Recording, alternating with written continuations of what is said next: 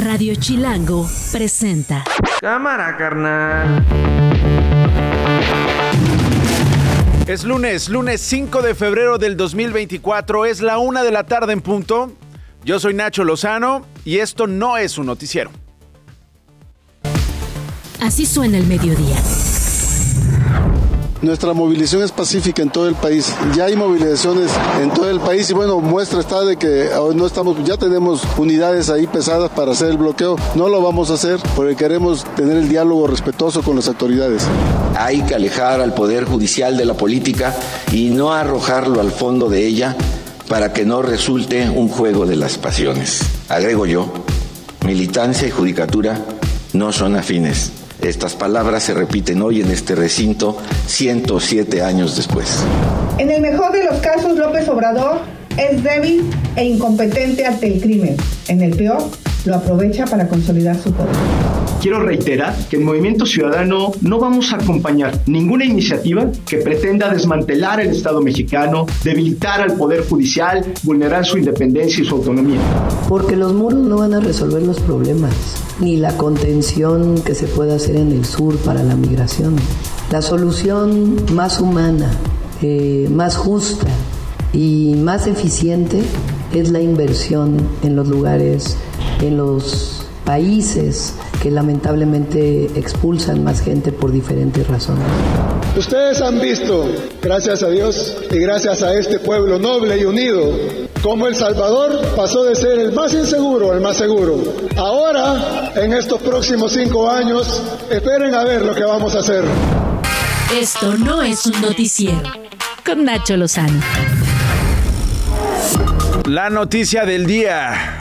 En este lunes 5 de febrero, fin de semana largo, fin de semana de puente, en que se conmemora, extrañamente en México, eh, vaya manera en que la clase política recuerda nuestra constitución, pero el día de hoy, 5 de febrero, la nota del día tiene que ver con la seguridad en las carreteras y tiene que ver con una exigencia de años por parte de transportistas, por parte no solamente de clientes de esos transportistas, de usuarios de esos transportistas, sino de ellos mismos que todos los días salen a las carreteras con miedo, son asaltados, son heridos, muchos asesinados, víctimas de diversos delitos.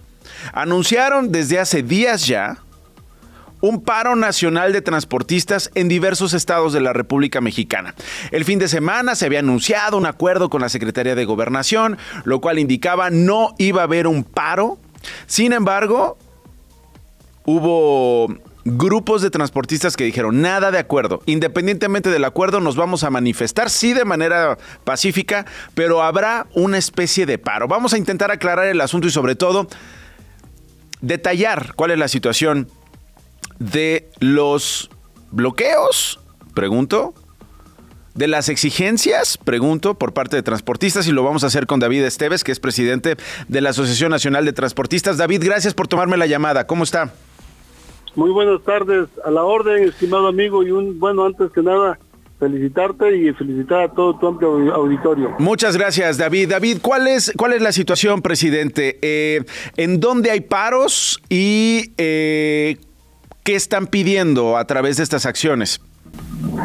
Tenemos eh, nuestra protesta en todos los estados del país, que la verdad sí hay este, ahorita un intento de diálogo con las autoridades y como bien decías, escuchaba que muy atinadamente comentabas de que hubo un, un malentendido por ahí.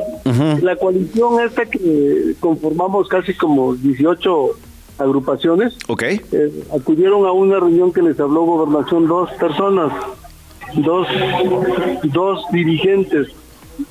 Y este y bueno, eh, ellos no tenían la capacidad de resolver las decisiones de la mayoría de la coalición. Ok. Sin embargo, fueron y ahí hubo una confusión de que nosotros ya estábamos por satisfecho con lo que habían platicado. Y no fue así. No, no fue así, definitivamente no así. Yo entiendo el trabajo de la gente de gobernación, pues que quieren desactivar esto, ¿no? Yo lo entiendo, pero ahorita ya, ya hay este, eh, resultados más serios y yo espero que esto se siga manteniendo así con esa seriedad que amerite el caso y pues vamos a, vamos a desbloquear. Okay. Vamos a, a desactivar la movilización siempre y cuando se cumplan. Si no, de verdad, modestia aparte, eh, la Asociación de Transportistas no tiene ni la necesidad de ir en coalición, nosotros mismos lo podemos hacer. Ok, a ver David, entonces para, eh, ya esto está aclarado, sí hubo un acercamiento, pero un acercamiento solo de algunos miembros que no representan la totalidad de las organizaciones eh, que se agrupan en este llamado contra los 40, 50 asaltos diarios, contra esta violencia que viven todos los días, y entonces sí se llevan a cabo hoy. Tengo reporte de presencia de colegas transportistas en la México Querétaro, en el trébol de, de, Arco Norte. ¿Siguen vigentes estos, estas intervenciones en las vías, presidente? No, aquí estamos este, realmente, eh, hicimos nuestro, nuestro, nuestro lugar para estar este, eh, monitoreando el asunto. No, aquí no hicimos ningún bloqueo. Okay. Está circulando perfectamente bien, pero puedo mencionar en qué lugares estamos Por favor. ya tratando de desbloquear. Muy bien. Estamos, ¿En dónde en dónde hay bloqueos ahorita, David? En todo el estado de Chihuahua, en todo lo que es el estado de Chihuahua. Tenemos también este en el estado de Veracruz, el estado de Puebla, el estado de Michoacán, el estado de Baja California Norte y en Campeche. Ok. Eh, en, en, Veracruz y en, en, en, la, en la parte sur del estado. Ok. Bueno, en lo que a nosotros se refiere, pero reitero, ya vamos a desactivar ahorita el, el bloqueo. Ok, entonces, Veracruz, Puebla, Michoacán, Baja California y Campeche, ¿en eh, qué me imagino? ¿Las principales autopistas, presidente? O, o, o, dónde están bloqueando en esos estados? Que me está diciendo usted, vamos a desbloquear en minutos, pero dígame dónde está la presencia de sus colegas. No estamos bloqueando, está, hay, hay, hay, hay vialidad, hay vialidad. Hay presencia, pero no hay bloqueo. No hay bloqueo, no, no hay bloqueo. Okay. En el estado de Chihuahua es donde más está diciendo gobernación que se tomó todo el estado. Okay. Sin bloqueo. Sin bloqueo, o sea, digamos es la circulación parcial, aunque hay presencia de transportistas, y esto se va a retirar ahora, en este, en este instante, David, o a qué hora acordaron levantar esta presencia en estos estados? Ahorita vamos a empezar a pedir, vamos a pedir que empiecen a desbloquearse, a, a retirarse de las, de las, de las, este, de las arterias. Ok, bueno, eh, de las arterias, porque yo tengo reporte del de, eh, tránsito que en muchas de estas, en Puebla, en eh, Chihuahua y en Veracruz, no, no puede pasar, eh, no pueden pasar los usuarios de estas vías, eh, presidente. ¿Usted qué reporte tiene? Yo di instrucciones que no se bloqueara ¿Que y no? al parecer este, eh, ahorita checo eso Ajá. y, y, bueno, de por sí ahorita vamos a desactivar todo en todos los estados. Muy bien, ¿por qué lo van a desactivar? ¿A qué acuerdo llegaron? Mañana empezamos a tener reuniones en gobernación con toda la coalición para este, empezar a tomar acuerdos de los temas que traemos. Uh -huh. ¿Qué, qué piden? ¿Qué, ¿Qué, exigen ustedes, presidente?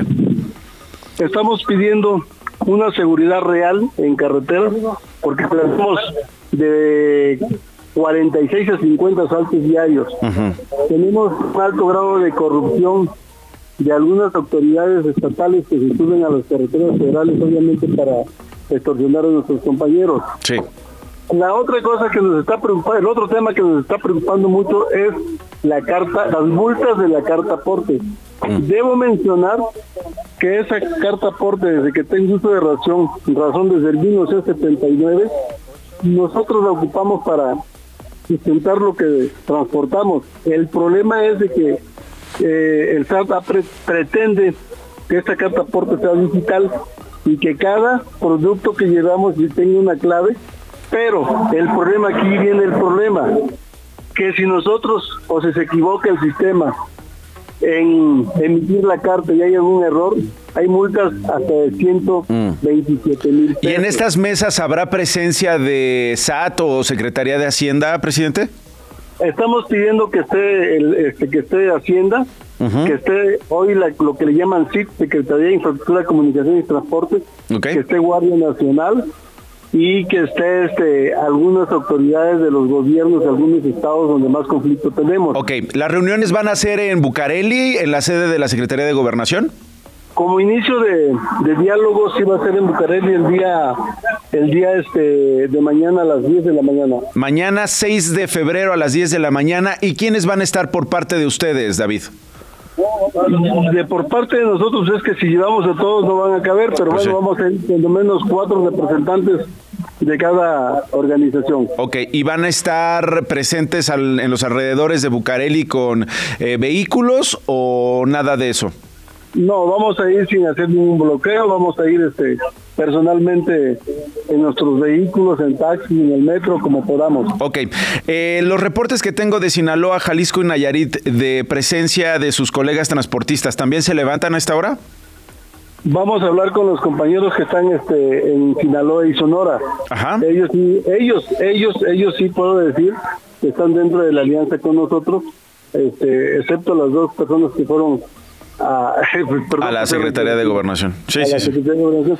Pero Ultrasin sí tiene este, muy, muy buena este, eh, comunicación con nosotros y ahorita Ok. vamos a hablar con Esas con personas que fueron, ¿de qué confederación o de qué organización son o de qué coalición Es una agrupación que apenas tendrá como cuatro meses que, que se formó? se llama Sematrac, algo así, Sematrac. Ah, pero no, pero, pero dice usted no representa al grueso de los transportistas en la No, República. no, no, no representan, pero ni a 10 gente creo en cada estado. Bueno. Y eso me estoy viendo muy, muy arriba. Bueno, eh, vamos a estar pendientes entonces de la, de la reunión mañana. Eh, no hay no hay plan de, de bloqueo para las próximas horas, por lo que entiendo, en el Valle de México, Ciudad de México, Estado de México, Puebla, nada de eso, ¿verdad? Es correcto. Muy es bien. correcto. Ahorita vamos a empezar a desactivar. Bueno, David Esteves es presidente de la Asociación Nacional de Transportistas. Gracias, David. Un abrazo. Igualmente para usted, una de la tarde con 12 minutos. Voy con Kevin Alducin, es reportero de DPC. Kevin, eh, ¿qué sabemos de este autobús este fin de semana eh, circulando en los carriles centrales del viaducto Miguel Alemán en la alcaldía eh, Benito Juárez? Un autobús de más de 3 metros con 80 centímetros de alto, queriendo pasar por un bajo puente que no tenía una altura mayor a 3 metros y medio, Kevin, y que finalmente, siendo un autobús además, circulando en los carriles centrales, además double deck, como se les conoce, de doble piso, digamos, este, pues le valió Kevin y se dejó ir en este bajo puente, causando, según tengo el reporte, 16 personas con lesiones. Así es, Nacho, muy buenas tardes. Te cuento que justamente este fin de semana el autobús que mencionas y la imprudencia del chofer eh, causó que justamente se quedara atorado en el bajo puente de eh, al cruce del viaducto Miguel Alemán con Avenida Insurgentes. Esto pues justamente en la Ciudad de México. Te cuento que al lugar arribó personal de emergencias para brindar el apoyo médico a estas 16 personas, de las cuales solo dos tuvieron que ser trasladadas por lesiones, el resto tuvo eh, lesiones leves. Atención Y allá en el lugar, me imagino, ¿no? Sí, Los y justamente eh, los pasajeros mencionaron que el que además se dio a la fuga mencionaron que pues no calculó bien Pues no. este la altura del, del bajo puente y pues ahí quedó atorado causó eh, movilización hubo eh, tuvieron que cortar la circulación por un par de horas y este pues finalmente el autobús fue fue retirado con apoyo de grúa y personal de tránsito Y siguen sin encontrar al chofer que, como decías, Kevin, pues se peló básicamente después de esta imprudencia, después de pensar, ah, sí paso, sí quepo, sí paso, ¿cuál es el problema? Son dos pisos, este, venimos en plan de turismo. Entiendo que además venían de Puebla o iban rumbo a Puebla, este, turistas eh, de ese estado, y este compa se deja ir con el camionzote turistar y se quedó atorado, Kevin. Imagínate, Nacho, nada No, más bueno. tú la imprudencia y justamente pues pone en riesgo la vida, o sea, afortunadamente no hubo decesos, pero imagínate que Claro.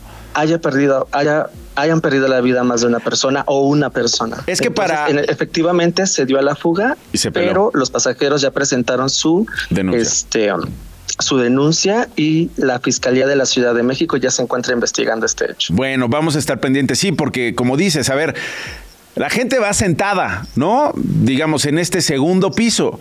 Y literal, si ven las fotografías, es el techo de este segundo piso volado, es decir, lo rasuró. Y a esa altura, Kevin, pues está las cabezas de los pasajeros. O sea, si alguien hubiera estado parado, ¿te imaginas tú ese golpazo? Yo no sé si hubiera sobrevivido, yo no sé si ayudó este el que hayan estado todos sentados, ya estaremos viendo los peritajes, pero básicamente rasuró el segundo piso del, del autobús, Kevin. Exacto. Y además, ¿sabes qué? Que ni tan siquiera fue como para responsabilizarse y decir, bueno, no sé, este, que diera sus argumentos, ¿no? Se escapó y pues bueno, vamos a estar a la espera y le vamos a dar seguimiento para ver qué, qué pasó con el chofer. Muy bien, estamos pendientes entonces, Kevin Alducin. Gracias por este reporte. Pilar Telles, un hombre que buscaba suicidarse, trepó el palacio del ayuntamiento, eh, donde despacha el jefe de gobierno de la Ciudad de México, Martí Batres. Eh, las autoridades, entiendo, lograron capturar a este hombre que pues tenía toda la intención de matarse, Pili. Así es, Nachi, muy buenas tardes. Fíjate que esto ocurrió el sábado 3 de febrero, aproximadamente a las 2 de la tarde. Eh, César N. es la persona que se identificó, intentaba atentar contra su vida, eh, justo como lo dices, lanzándose desde uno de los edificios sede de la jefatura de gobierno de la Ciudad de México, ahí en el Zócalo Capitalino elementos de la Secretaría de Seguridad Ciudadana recibieron el reporte de que pues una persona pretendía asaltar. La gente que estaba en la zona se detuvo a observar a esa persona que vestía pantalón de mezclilla y gorra azul con la expectativa de lo que fuera a suceder. Trabajadores del gobierno capitalino incluso intentaron convencerlo de no saltar. Después llegaron elementos del Escuadrón de Rescate y Urgencias Médicas y de Bomberos, colocaron dos unidades con escaleras telescópicas, tomaron por sorpresa al hombre y lo sostuvieron para evitar que saltara al precipicio, lo pusieron en un lugar seguro y lo trasladaron para una valoración médica. Fíjate que César pues logró burlar la seguridad del edificio de gobierno, es lo que ya se está investigando, eh, porque pues pudo llegar hasta, este punto del edificio que está a más de 25 metros de altura y trascendió que pues esta persona estaba desesperado por la reciente muerte de su hijo, por lo que pues pretendía quitarse la vida. Muy bien, eh, pues terrible, terrible, te agradezco muchísimo el reporte, Pilar. Eh, lo que me preocupa es el asunto de seguridad, ¿no? En el sentido de que pues tampoco le fue difícil burlar eh, los cuidados de quienes estaban alrededor de este antiguo ayuntamiento, ¿no?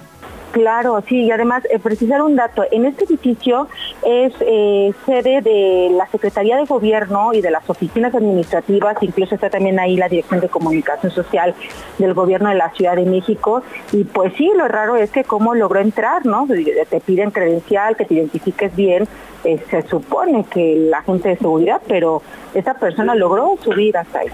Bueno, pues ahí está el asunto. Gracias, Pilar. A ti, buenas tardes. Buenas tardes, Pilar Telles, también reportera de DPC. Decíamos, hoy es 5 de febrero, importante lo que, lo que ocurrió hoy allá en Querétaro. Eh, se conmemora un aniversario más de la promulgación de la Constitución Política de los Estados Unidos Mexicanos. Ese texto que seguramente nos dieron a estudiar, a leer en la preparatoria, en la universidad, pero no necesariamente a cumplir, no necesariamente a respetar, no necesariamente a llevar a cabo nuestra vida cotidiana a cabalidad. Parece que ser mexicano, ¿no? Y, no es algo exclusivo de, nuestras nacionalidades, ¿no? Eh, latinas o nuestra nacionalidad mexicana o latinoamericana, en fin, esto pasa en muchos, en muchos países, pero hoy estamos hablando de la Constitución mexicana, esa Constitución que puede ser reconocida en diversas partes del planeta por muchos estudiosos del derecho, por muchos juristas, lo que sea, por eh, lo progresista que puede llegar a ser, por los retos que tiene y las deficiencias que tiene, pero la competitividad frente a otra, ¿no? la autenticidad frente a otra constitución en el planeta, pero no necesariamente se cumple y no necesariamente eh, garantiza ese cumplimiento una vida institucional tranquila, pacífica, donde puedan convivir eh, los poderes de la Unión, donde podamos convivir este, les mexicanes con el género que sea o sin el género, simple y sencillamente por ser personas, eh, por ser indígenas, por ser eh, de cualquier grupo de la diversidad en México. Es una letra muerta, según muchos, es un texto que otros se pasan por el arco del triunfo cuando les conviene, grupos, amigos, personas en el poder, o que dejan de, estar en el poder, pero desde las sombras operan para que la constitución siga sirviendo a pocos, otros que la ven sí como un instrumento que puede garantizar la vida, las libertades, los derechos de eh, muchos que por décadas no habían sido reconocidos y que hoy encuentran en la Constitución esa garantía, esa oportunidad, ese derecho garantizado eh, para vivir eh, en México. Hoy está siendo, eh, digamos, conmemorada en Querétaro. No fue el presidente Andrés Manuel López Obrador. no estuvo en esta celebración, en este aniversario de la promulgación de la Constitución. Sí estuvo el anfitrión, ahí en Querétaro, el gobernador Mauricio Curi, y no estuvo tampoco la presidenta de la Suprema Corte. No estuvo Norma Piña. Habíamos visto, pues, este, momentos tensos entre Norma Piña y el presidente Andrés Manuel López Obrador, precisamente en este tipo de actos públicos, ¿no? En una confrontación franca, abierta, televisada, entre el presidente López Obrador y la Suprema Corte y particularmente desde presidencia hacia el máximo tribunal. ¿no? Con una crítica acerca de su conformación, de lo que dice la presidencia son sus privilegios y eh, su manera de actuar. Bueno, pues vaya cosa la que vimos hoy, porque al no estar la presidenta de la Suprema Corte, Norma Piña, sí vimos al ministro Alberto Pérez Dañán. Alberto Pérez Dañán que además es hoy,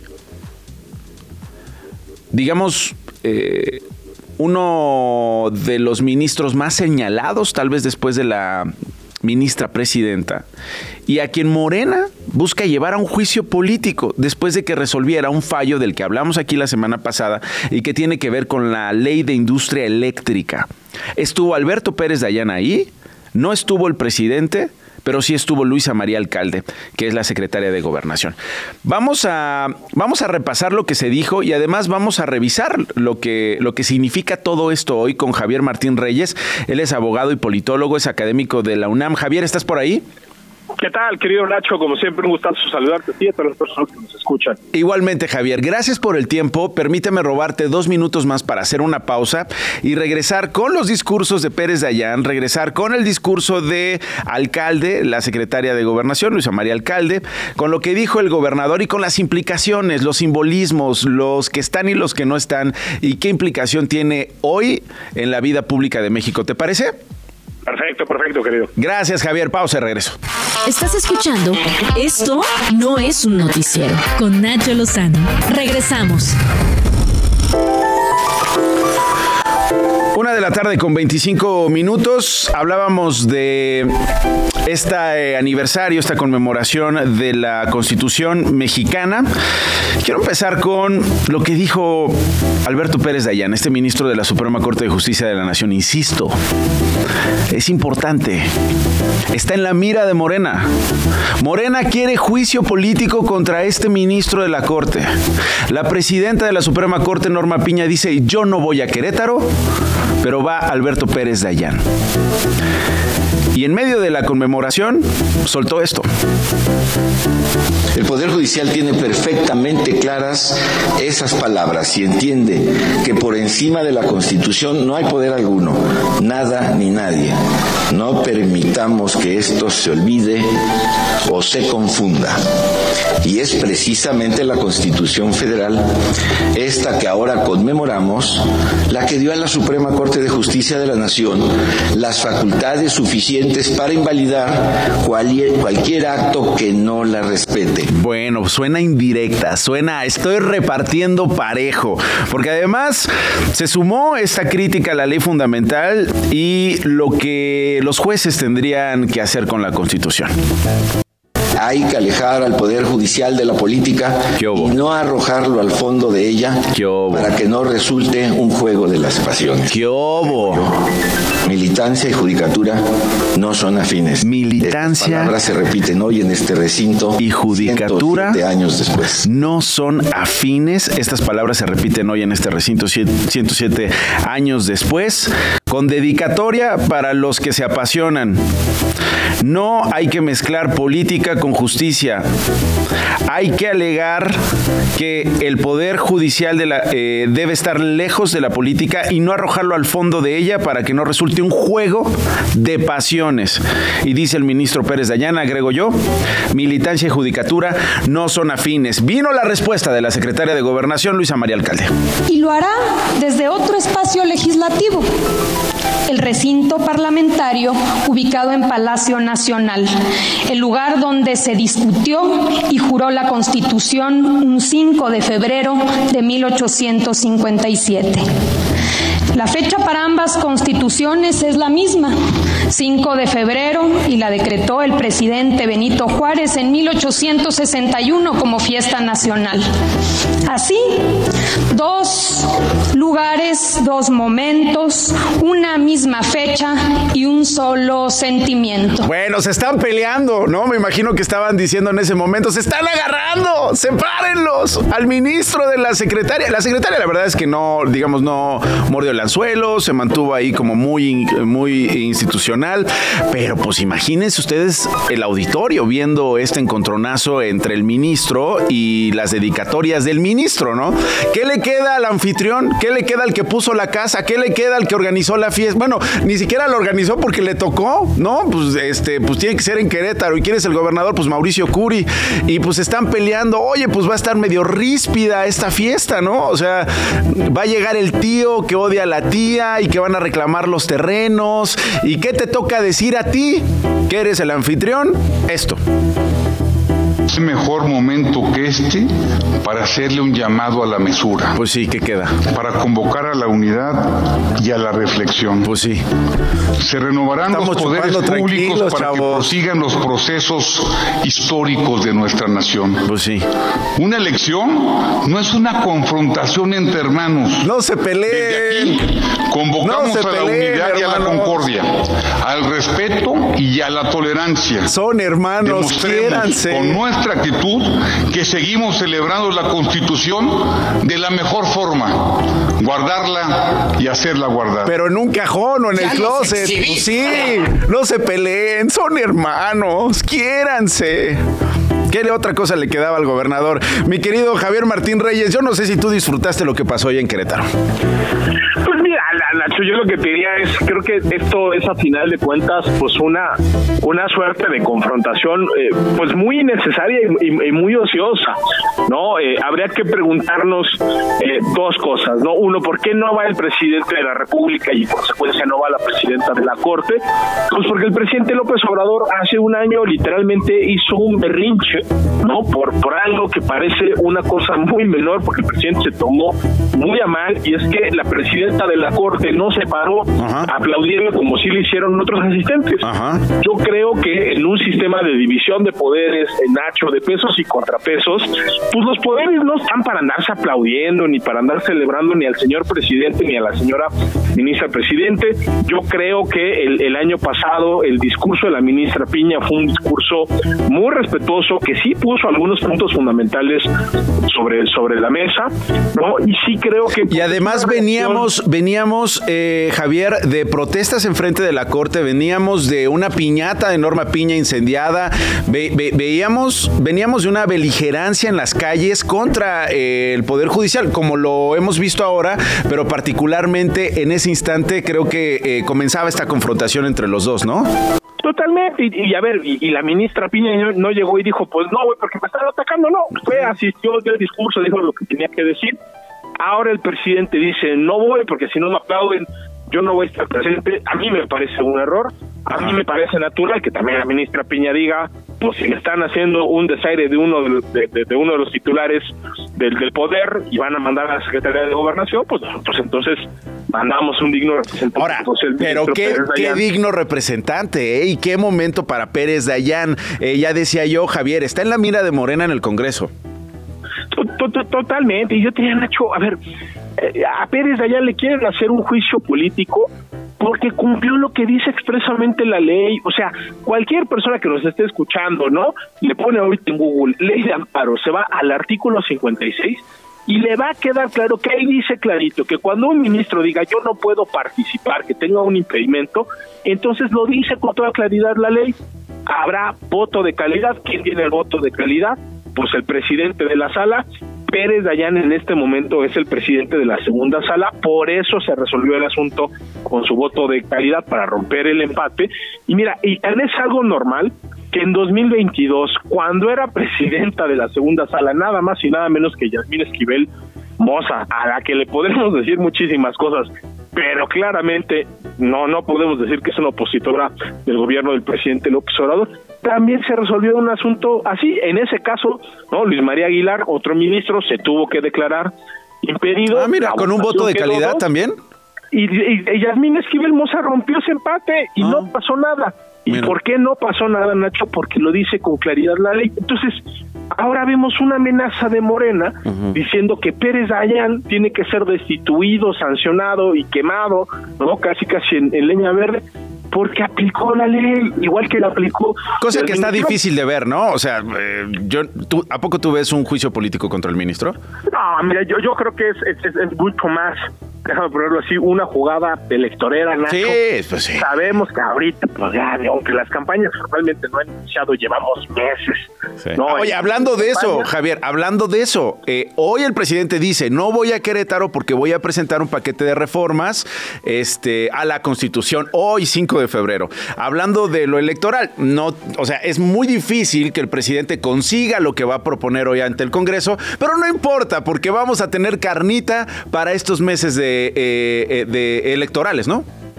Totalmente. A ver, y aquí la pregunta es como dices, oye, ¿por qué el 5 de febrero? Bueno, pues porque eh, aprovecha para decir es que pues es el día de la Constitución y son reformas constitucionales.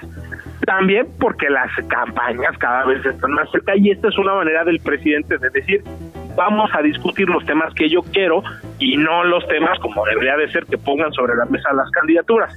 Primer gran problema. Y la otra, Nacho, es el presidente López Obrador lleva más de cinco años en el gobierno. O sea, ¿cómo te explicas que el paquete más ambicioso de reformas constitucionales lo esté presentando ahorita en el ocaso de su presidencia, cuando no hay prácticamente ninguna condición para que ese paquete de reformas como está se apruebe antes de las elecciones. Bueno, porque el presidente no está pensando que se van a aprobar. Creo que es una estrategia también mucho más pensada en las, en las elecciones. Creo que es una manera de condicionar los temas de la discusión Es una antorcha. A las elecciones. Es una antorcha para estos meses. Y yo te diría, y eso tiene problemas desde un punto de vista democrático y de representación.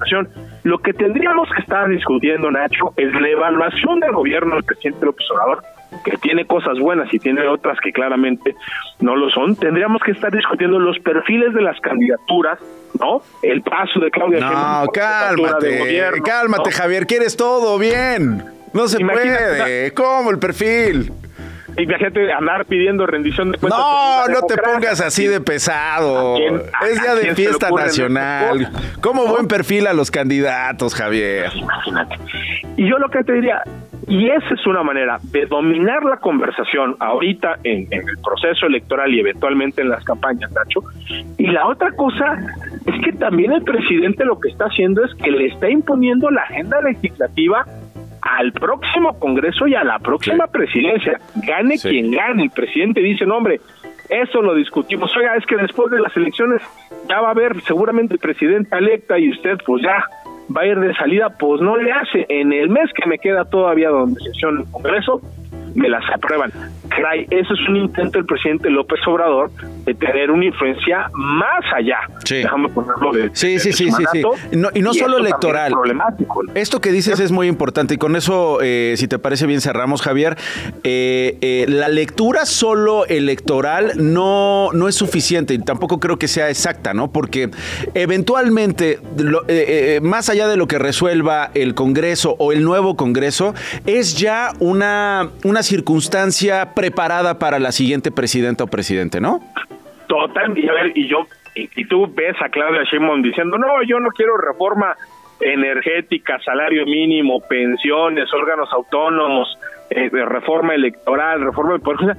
Por supuesto que no. Ahorita Claudia Sheinbaum va a tener que seguir, ¿no? Es esa línea presidencial y gane quien gane Nacho, pues la bancada de Morena y sus aliados va a ser significativa y van a tener que seguir impulsando esas cosas. Entonces, como bien dices, no solo lo electoral, sino también lo legislativo, no quizá en el corto plazo, pero sí en el mediano. Es Javier Martín Reyes, es abogado y politólogo académico de la UNAM. Javier, te mando un abrazo, gracias.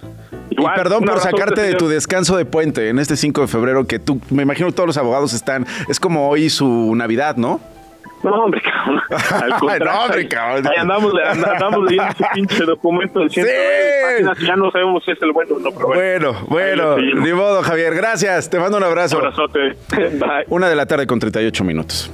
Las noticias de una. Y esas las tiene Gloria Hernández en fan cortito con lo más importante trabajando en Puente. Exacto. Muy buen lunes, Nacho. Aquí estamos con amigos de Radio Chilangos que están del otro lado del aparato receptor. Pues esta mañana se Ahora, el aparato receptor, ¿qué?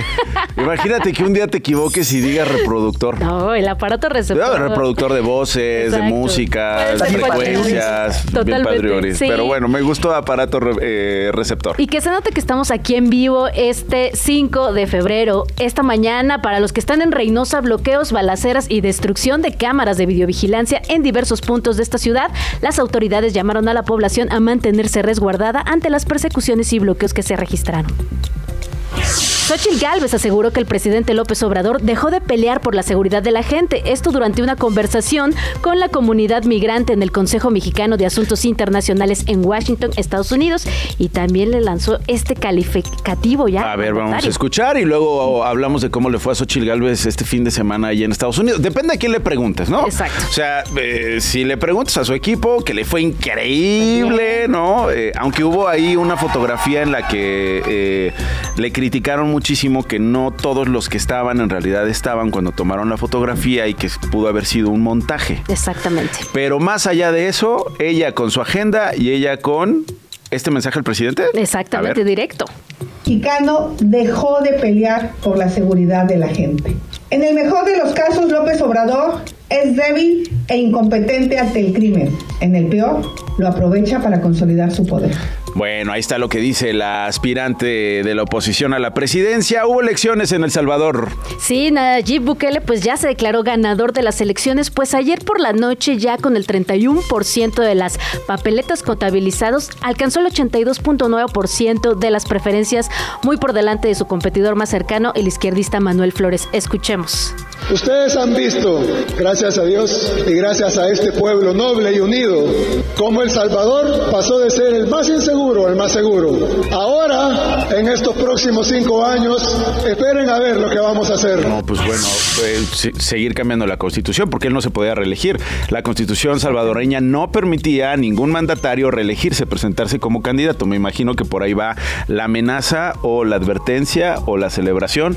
Eh, se lea en la clave que se lea, el señor hizo lo que quiso con la Constitución. Y curioso su popularidad a partir pues de este fuerte eh, programa, por así decirlo, que trae en, contra de las pandillas, pues de alguna manera le ha funcionado y sabemos que estas elecciones pues sí eran eh, muy a su favor, sí, Nacho. Bueno, pero a costa de los, derechos, humanos, a, costa de juicios sumarios, muchos recibieron condenas sin ser eh, delincuentes, no lo decimos nosotros, lo dicen los colegas que por años han venido este, documentando eso y además a costa, según otra investigación, de tratos con el crimen organizado, a cambio de agarrar a un pandillero, pacto con el crimen organizado, particularmente con el cártel Jalisco Nueva Generación, como lo publicó este, lo publicó el Faro. Pero bueno, el Papa Francisco tiene invitados en el Vaticano. Sí, por primera vez se va a reunir con el otro argentino, pues el pues ya presidente Javier Milei. Exactamente. no que era el representante del diablo en la tierra. Justo había dicho que era eso y que buscaba expandir una especie de comunismo. Ya después cambió su discurso, afirmó en un debate presencial de octubre que no, y le pidió disculpas. Entonces ya se van a reunir. Oye, ¿qué con el rey Carlos III? Eh, desafortunadamente diagnosticado con cáncer, mediante un comunicado, el Palacio de Buckingham informó las razones de su hospitalización, aunque no especificó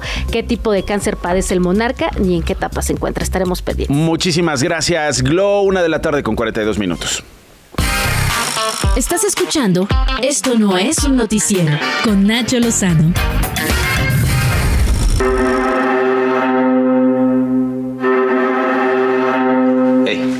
¿Tú eres el primo del pendejo de tu primo? No. No, si eres, mira. Vámonos. Si alguna lección me ha enseñado la literatura, es que para conseguir algo que parece imposible, absurdo mágico, basta con cumplir una serie de requisitos. Parece que Juan Pablo está teniendo una pesadilla. Y una dermatitis nerviosa. En el peor de los casos, hay que construir un mundo nuevo. Escúchame bien, cabrón. Te vas a Barcelona con tu novia, te presentas en la universidad y esperas mis instrucciones. Fui porque pensé que nos haría bien un simulacro de normalidad, pero no lo reconozco. Ustedes son la típica pareja a la que Barcelona las separa. Te lo digo yo que ya la pasé. ¿Cómo te llamabas, mexicano? Soy, soy Juan Pablo, soy de México. Un mexicano, un musulmán y un chino. Parecéis el principio de un chiste. Entonces, lo imposible se materializa.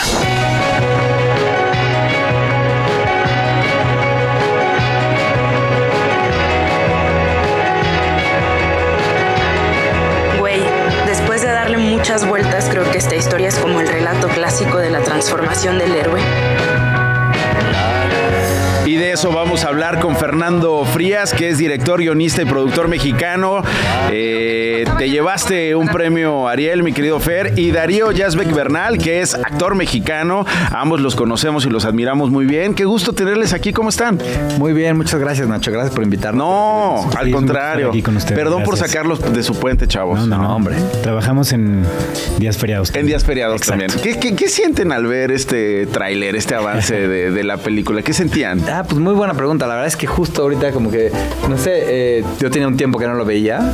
Eh, Porque lo estrenaron el año pasado. Estrenamos en noviembre, En noviembre. a finales de noviembre salió en- en Netflix.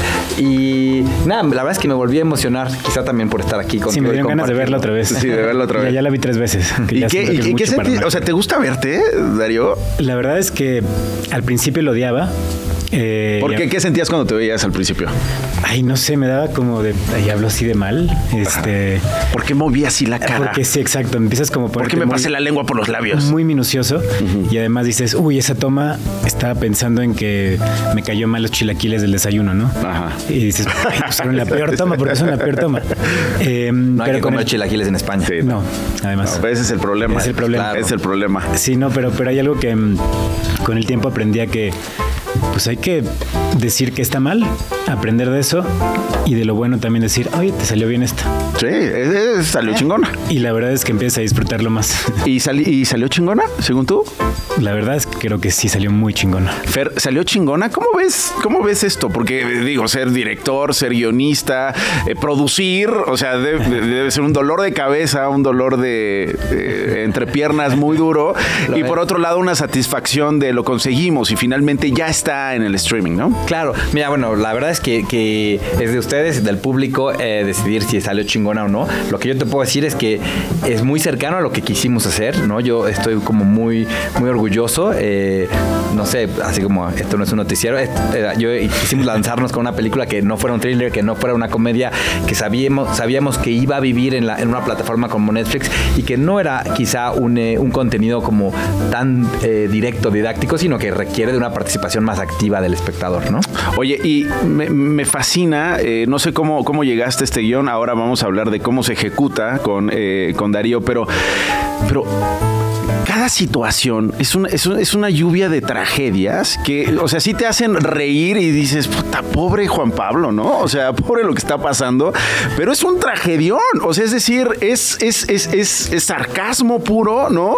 Naturalito, en medio de la tragedia te sale una risa y hasta te sientes mal. Claro, mira, justo una de las motivaciones por las que hicimos Ya no estoy aquí, que es la película anterior, eh, fue como, se puede hablar, yo creo, de estos temas desde otros ángulos, ¿no? Porque había como mucha explotación del miserabilismo, ¿no? Ya sabes, ¿no? Y que, que gustaba muchísimo de otros lados de- de- del... O la apología. apología, ¿no? totalmente. Entonces, bueno, aquí es como partir de un material que ya existe, que es una novela que no solo es ingeniosa, bastante bien escrita, sino que también muy atrevida, ¿no? En esta época de, además de la corrección política. De Juan. Pablo Villalobos. De Juan Pablo Villalobos, ¿no?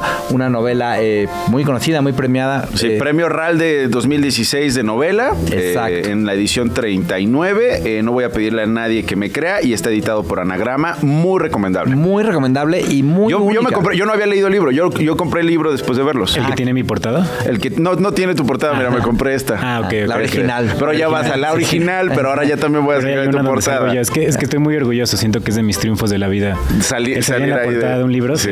sí. Bueno, y tiene un prólogo interesante. espérate que digan, no vi la película, solo leí el libro donde sale eres el de la portada. Muy bien, Claro. pero te interrumpí. No, no te preocupes. Eh, lo, que, lo que decía es que, bueno, una novela por demás ingeniosa, por demás especial, única y que también y que se acerca a este tema de la violencia y justo con un tono con el que tú eh, acabas de dar en el clavo de, en esta descripción de, bueno, me puedo reír, eh, me siento mal de hacerlo o no y además un poco como estar subvirtiendo las expectativas constantemente, que fue algo que quisimos, digamos, no traducir porque es un medio completamente distinto, pero adaptar, ¿no? A la pantalla. Y en ese sentido, bueno, pues como que hay más pie para absurdos, para decir qué chingado está pasando, ¿no? Y, y bueno, pues esa fue un poco la, la- la línea, ¿no? Ahora, eh, ¿cómo, ¿cómo llegas a Darío y cómo ves en Darío a Juan Pablo? Bueno, esa es una buena pregunta porque eh, era época de pandemia, entonces el casting no era muy fácil y yo además no vivía en México, eh, ya estaba saturadísimo de los Zooms porque además así nos tocó hacer toda la campaña de la película anterior eh, y, y bueno, hicimos este, pues yo como que estaba muy, muy poco confiado de este proceso de hacerlo por Zoom porque al, al final de cuentas también hay una cosa donde quieres como sentir la presencia de, de- de la otra persona, pero debo decir que cuando a Darío lo vimos eh, este, a distancia, me, me- ¿Por Zoom? Por Zoom, sí, de verdad, eh, de verdad, por videollamada. Sí, es que como que hicimos el casting y estaba Fer en una, una laptop así en la esquina y nada más se le veía la carita así. Ah, y ustedes actuando allá sí. y, y Fer viendo a distancia, sí, sí. pues por Eh, el miedo. Y luego, bueno, ya este, no, lo, lo vi y hubo una muy buena impresión. Y una cosa que aprendí de la, de la, de la película anterior también es como eh, se va a decantar solo, ¿no? O sea, como que cuando alguien me gusta mucho, voy a tratar con todas mis ganas de que no sea esa persona, como para que, no sé, para, para convencerme. Ah, mira. Y, y la verdad es que funcionó muy bien. O sea, era como un candidato muy fuerte. Entonces, eh, mis esfuerzos se van a ver por qué no, no sería él y, y quiénes son los otros contendientes. Y, y en algún momento que durante todo el proceso, tanto de la escritura como hasta la postproducción final y el estreno, Juan Pablo Villalobos, el verdadero, el escritor, estuvo eh, más que acompañándonos, muy, muy cercano. Eh, él lo- vio el casting y me dijo, oye, es que es ya él. O sea, no me vas a convencer de nadie más. Y le dije, no, no, yo de hecho estoy bastante convencido y quería como tu opinión. Y me dijo, bueno, me encanta. Y luego hacían el chiste, ¿no? Decía, bueno, eh, que su esposa decía que era más bien porque le gustaba, porque era muy guapo. Entonces Juan Pablo decía, bueno, eh, estás escogiéndolo por eso, ¿no? Oye, ¿y cómo, ¿y cómo llegas tú a no voy a pedirle a nadie que me crea? ¿Ya habías leído? ¿Ya conocías la historia, Darío? Sí, pues fue de esas que, que, bueno, yo ya había leído el libro, me, me había fascinado por varias razones. Y, y sí, me llega el casting y dije, no, esto tiene que, tengo que ir ahí, ¿no? Porque, digo, cuando leí el libro directamente había unas cosas que yo dije, me, lo entiendo, ¿no? Te entiendo perfectamente. Yo también tengo el primo proyectos, ¿no? Tengo un primo que te dice, no, primo, ahorita Sí, sí, sí. con esto sí la vamos a armar. Sí, sí, sí.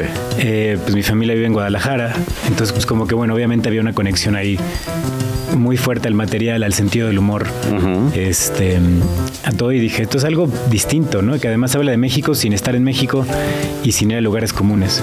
Y pues bueno, además sumado a todo esto, pues estaba Fer detrás, ¿no? Que, que a mí me había encantado mucho, eh, ya no estoy aquí y, y que creo que pues bueno, era una oportunidad de hacer algo con riesgo, distinto, interesante y, y un proyecto que me llamaba a mí la atención desde que leí el libro. Y, y bueno, pues creo que, como dijo Fernando, se cumplía esa adaptación, ¿no? ¿Y, y cómo, cómo, es el- cómo es ese proceso como actor de leer, de leer la, eh, la novela, después leer el guion, que es otra obra de arte, ¿no? Totalmente, con otro proceso, que sí están conectadas, a lo mejor sí son hermanas. Y luego, eh, ¿qué escucha, cómo escucha la voz eh, de Juan Pablo Darío? Es decir, ¿cómo, cómo lo vas imaginando? Y finalmente, ¿cómo lo ejecutas? Porque, pues, una cosa es el, el Juan Pablo que tú leíste en la novela, el Juan Pablo que tú leíste en el guion, el Juan Pablo que tú quieres hacer y el Juan Pablo que hiciste. Sí, pues yo tengo ahí un, un proceso que creo que es un poquito... A ver. El secreto, anoten, anoten actores. Este es el secreto. Maestría de actuación en tres Sí. minutos. Este, no, pero para mí hay una cuestión que es medio, se podría decir medio metafísica, ¿no? Mística, que hay algo directamente que me llama la atención. Sea lo que sea, ¿no? O sea, algo, algo del personaje, que puede ser un, un rasgo físico, un- algo puede que ser te que diga anda a caballo y dije, siempre quería andar a caballo en una película, entonces escogería, o sea, como que es un lugar O- de... odio andar a caballo y eso me hace acercarme también al Exacto. personaje de otro Sí, lado.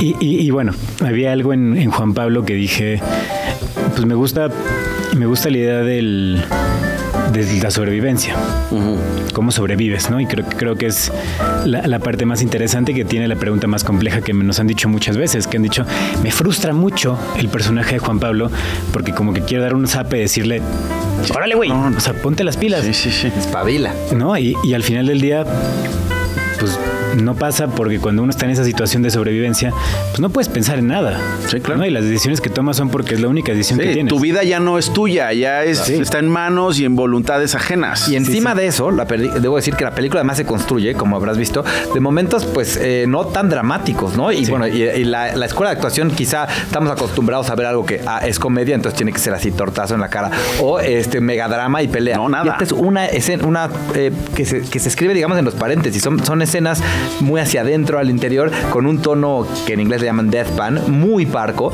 Y yo, eh, es muy difícil para los actores eh, acercarse a ello porque no es como ponerle más y más y más. Es más bien saber qué canales apagar y solo estar ahí, solo estar ahí. En este sentido, en este, personaje tiene un secreto que, del cual depende que, que sus seres queridos eh, sigan con bien. Y bueno, pues se lo va comiendo y encuentra una vía de escape y en ese sentido tiene un paralelismo con el otro, con el otro protagonista. Sí, ¿no? es como confiar en que el chiste se va a contar a partir de un contexto y que tú como actor no lo tienes que contar. Exactamente. Que o esa es sea, la parte más esa, es, esa, es, esa es. Ustedes dejaron de ser en algún momento lo que querían ser porque la circunstancia, la situación y el propio chiste o eh, la ironía o el sarcasmo de esta situación increíble que te- les estaba sucediendo a todos ya los poseía Claro. y eso cambiaba y una todo. cosa interesante y rapidísimo es que como que estamos acostumbrados a la, en la forma in- fórmula industrial de ver las víctimas, ¿no? Una víctima sufre de algo, pero en todo lo demás es impoluto, ¿no? Y Es perfecto, ¿no? Y, y bueno, como que creo que a veces para poder humanizar o generar empatía hay que dimensionar. Deshumanizamos justamente y, y lo, lo que queríamos era como una víctima de, bueno, le pudo haber pasado al vecino, ¿no? A este tipo, ¿no? Bueno, Fernando Frías es el director de No voy a pedirle a nadie que me crea. El protagonista es Darío Yazbek Bernal. Eh, ambos, gracias por estar aquí con nosotros. Muchas felicidades. Esta película ya está en streaming. Es un gran plan para hoy. Exacto. Es un gran plan para hoy. Justamente hoy es un gran... Es un gran día, no todo lo que ha fallado, ahí está también contado con ustedes y que tiene que ver con los derechos y la constitución también, Exacto. porque, uy, qué día el de hoy. No voy a pedirle a nadie que me crea, ya está, ya está en Netflix. Gracias Fernando, gracias Darío, qué gusto Muchas tenerlos gracias. por acá. Así llegamos al final, quédense en Radio Chilango mañana en punto de la una. Por hoy, gracias. Nos vemos. Esto no fue un noticiero. Con Nacho Lozano. Radio Chilán. Radio Chilán. 105.3 FM. La radio que... Viene, viene.